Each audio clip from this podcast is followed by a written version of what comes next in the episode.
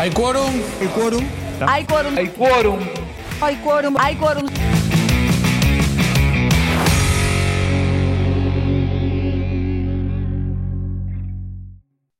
Bueno, ¿qué tal? Sean todos bienvenidos al primer episodio de la segunda temporada de Hay Quorum, el podcast de Politically. Mi nombre es Lucas Galeto, estoy junto a Laura Gorosito. ¿Cómo estás, Lau? Hola Lucas, ¿cómo estás vos?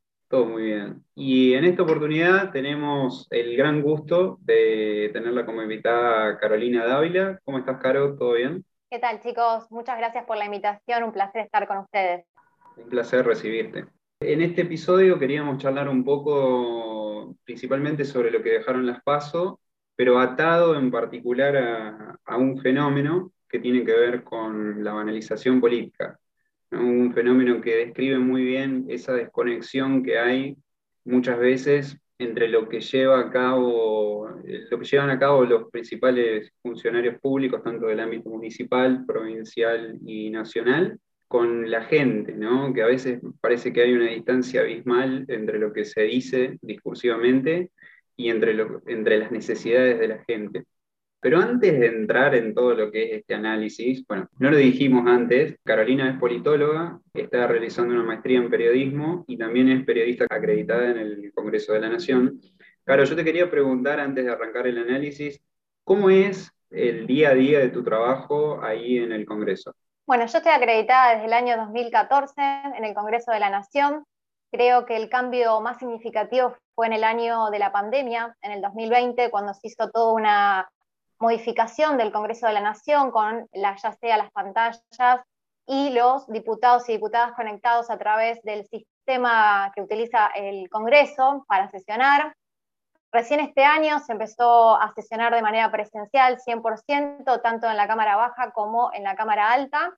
Y el trabajo de un periodista parlamentario es estar informado, si bien hay ciertas cuestiones muy técnicas a la hora de analizar tanto las comisiones, los proyectos de ley, como el tratamiento de los mismos en el recinto, hay varias cuestiones a tener en cuenta. Por, el, por, un lado, la parte técnica y por el otro lado, la información. Todo lo que se va dando en, durante la sesión. Yo en este momento salgo para una radio de Santa Fe haciendo las coberturas. Es, he salido también en otras radios años anteriores y escribo sobre el Congreso de la Nación.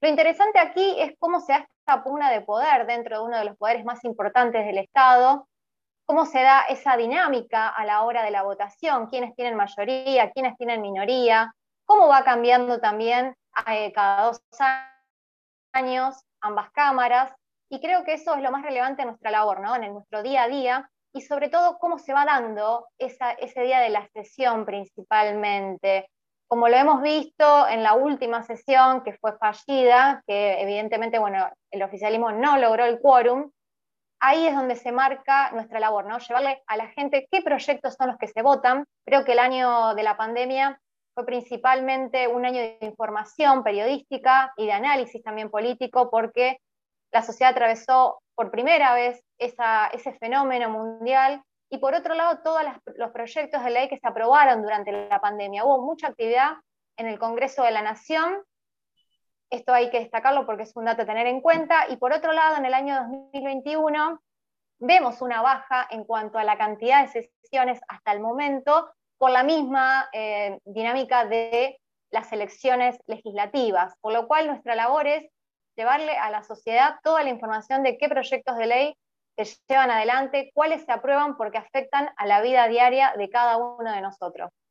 Perfecto, perfecto, muy, muy real y, muy interesante todo el trabajo que, que, realizan ustedes, que muchas veces se los cubre al mínimo, ¿no? Pero en realidad es, es vital todo lo que hacen. Ahora sí, ya entrando y, y retomando lo que había comentado Lau anteriormente, Comentanos un poquito sobre este fenómeno que vos desarrollaste en un artículo muy interesante sobre la banalización política. ¿Qué características tiene? ¿Cómo afecta a la sociedad? Y en particular, si vos, digamos, según tu visión y tu mirada, lo podemos relacionar con esa desconexión que hay muchas veces entre los discursos de la política y las necesidades de la gente. Sí, creo que hay tres factores importantes en esta elección, por lo menos lo que fue las PASO, por un lado, la cuestión sanitaria, que si bien se avanzó en el plan de vacunación, se redujeron tanto los casos como los fallecidos por la pandemia, este fue un factor a tener en cuenta. Por otro lado, creo que las pasos siempre tienen un menor nivel de participación, menos digamos que las generales, ¿no? Creo que el próximo mes vamos a ver un aumento quizás de esta participación del electorado. Y por otro lado, esta desconexión entre la sociedad y la dirigencia política, ¿no? Creo que esta cuestión pasa por la farándula de que se hace sobre la política, el show mediático, quién tiene la razón, eh, más allá de las cuestiones importantes que son las políticas públicas. De hecho, lo pudimos ver hace poco en el debate que se llevó a cabo con los candidatos a diputados nacionales por la Ciudad de Buenos Aires, cómo se dio este fenómeno, ¿no? Porque lo que estamos viendo es qué sucede desde lo ideológico, qué sucede desde el marco teórico, pero si ustedes o a la sociedad se le preguntara cuáles fueron los proyectos que se mencionaron en ese debate, que se van a llevar al Congreso de la Nación, les podría decir que solamente uno se hizo mención, que es el del Frente de Izquierda, que propone reducir la jornada laboral a seis horas, este es un proyecto de Miriam Bregman que lo viene diciendo que lo va a presentar en el Congreso de la Nación. Pero en cuanto a lo que es educación, trabajo, eh, vivienda, que creo que es un tema central, y economía, hasta el momento no se hablan de proyectos de ley de ninguna parte, ni del oficialismo, ni desde la oposición. ¿Qué es lo que se va a votar en el Congreso? ¿Qué proyectos se van a, a llevar a cabo en cada uno de los distintos bloques parlamentarios? Así que creo que esta cuestión de banalizar la política pasa por ahí, ¿no? Por la puja de poder y por el show que realmente lo hemos visto con los spots de campaña publicitaria, ¿no? Ya sea desde estar en TikTok para los jóvenes, que en realidad la solución no, está, no es estar en las plataformas, sino llevar a cabo políticas públicas que los jóvenes necesitan hoy en día, la cuestión ambiental, el feminismo, son varias las cuestiones a tener en cuenta y me parece que lo que se está viendo en esta elección es justamente esta banalización de la política. Exactamente, tal cual como lo decís vos, Caro. Eh, una pregunta, dado tu trabajo y el acercamiento que tenés en el Congreso con los legisladores, ¿te das cuenta si existe un reconocimiento por parte de los legisladores sobre este fenómeno? Y para continuar, ¿notas que además hay alguna acción que se enfoque en tratar de acercar un poco más la política a la realidad y no banalizarla tanto? Creo que la cuestión central está en los bloques minoritarios del Congreso de la Nación, que quizás son los que son, están menos representados en esas cuestiones parlamentarias en el Congreso, pero representan muchos eh, intereses de la sociedad que lamentablemente no se reflejan a la hora de construir poder.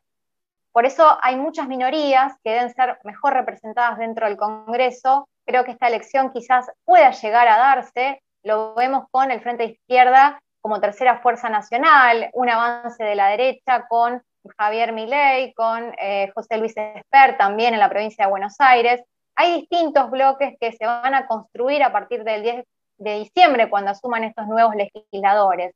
La cuestión pasa por la grieta política que creo que es, ese es uno de, los, de las aristas más importantes que hace que esta dirigencia política se desconecte de los problemas de la sociedad. Lo venimos viendo eh, durante el gobierno de Mauricio Macri, pero también lo estamos viendo en este gobierno, que la cuestión central como la economía, que es una de las falencias y los problemas estructurales que viene teniendo la Argentina en los últimos años, la dirigencia política no está a la altura de las circunstancias y creo que hace falta un acuerdo nacional para salir de esta situación. No lo estamos viendo, no lo venimos viendo tampoco en el Congreso de la Nación, como ocurrió en la última sesión que lo dije anteriormente, fallida, porque teníamos que, se tenía que aprobar la ley de etiquetado frontal, que era un tema que venía siendo demandado por asociaciones civiles, y lamentablemente esa pugna de poder fue mucho mayor que la necesidad de esas asociaciones y de la sociedad en términos generales.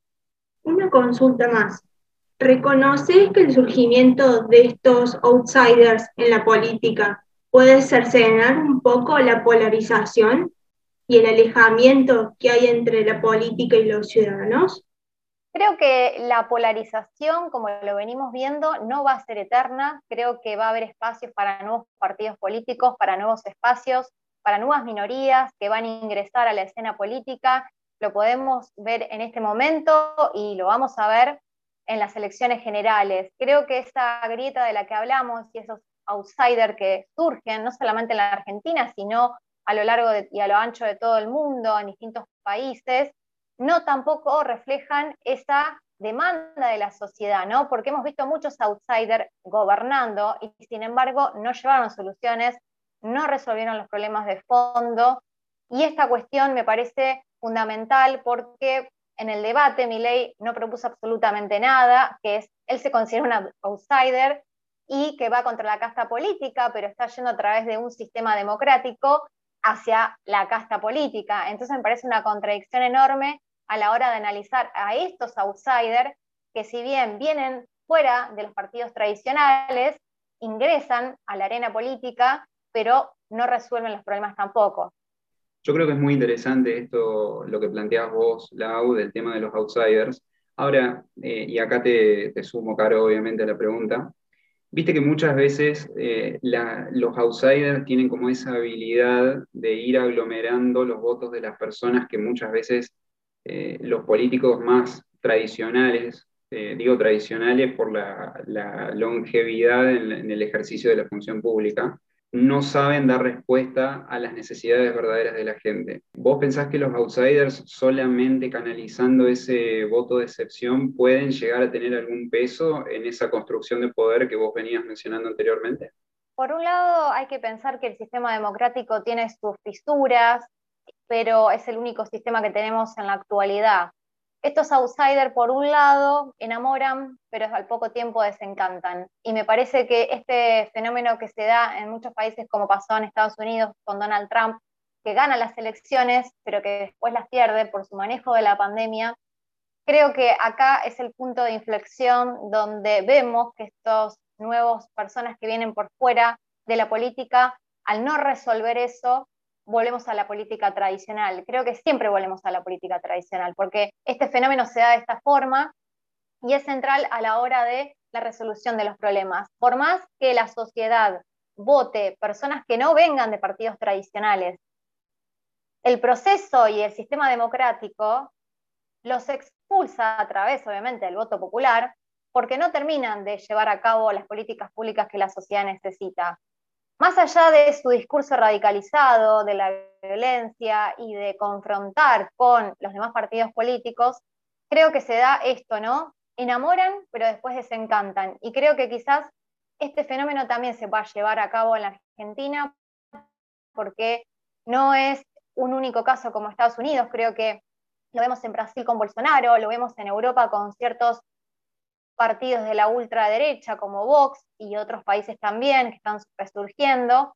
Y esto me parece una, un análisis profundo que hacer porque si bien la política tradicional no resuelve de fondo los problemas, por lo menos que en la Argentina estamos teniendo en los dos últimos gobiernos, tanto de, eh, de Juntos por el Cambio como del Frente de Todos, este surgimiento puede causar una contradicción y además un efecto eh, polarizador más adelante, como diciendo, bueno, salimos de esta grieta política, pero ¿qué viene después de esto?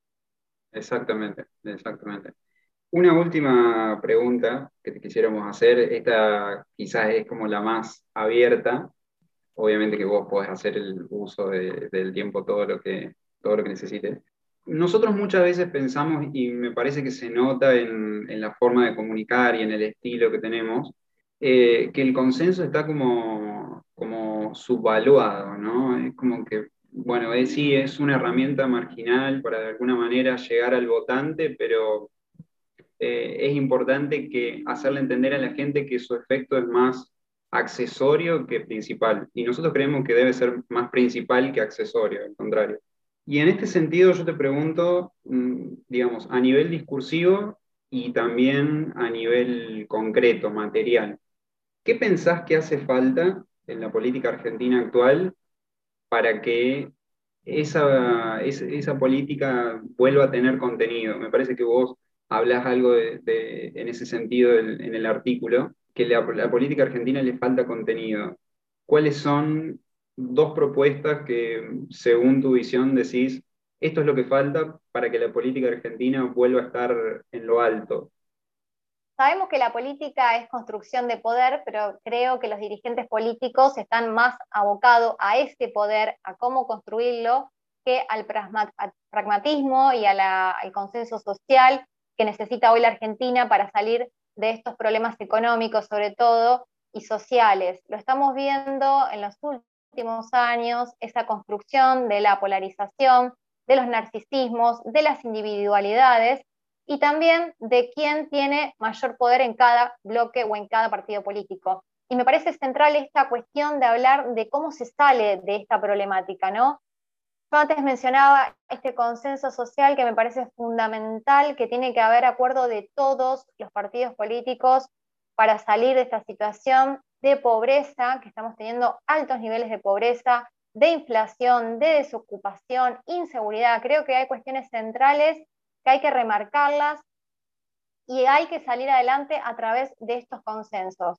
Si nos quedamos entre esta puja de poder, como lo vemos en el Congreso de la Nación, como lo vemos en los debates que se tiran con el presente, con el pasado, tu gobierno hizo esto, pero tu gobierno está haciendo esto, y no se propone absolutamente nada, creo que no vamos a salir ni en este gobierno y tampoco quizás en el que viene, porque si bien hay un cierto recambio de las políticas, de las cuestiones ideológicas, de cómo se construye ese Estado, me parece una cuestión central que hay problemáticas donde si no hay acuerdo, no hay salida, por más que gobierne quien gobierne. Así que creo que la política hoy tiene que hacer una mea culpa, toda la dirigencia en términos generales, y plantear las bases esenciales a largo plazo de la Argentina y no ver qué va pasando mes a mes y no tener un acuerdo, por lo menos al mediano plazo en este momento, porque no sabemos qué va a pasar ni siquiera en el mundo. Tenemos un mundo muy cambiante, muy dinámico, y creo que la cuestión pasa por ahí.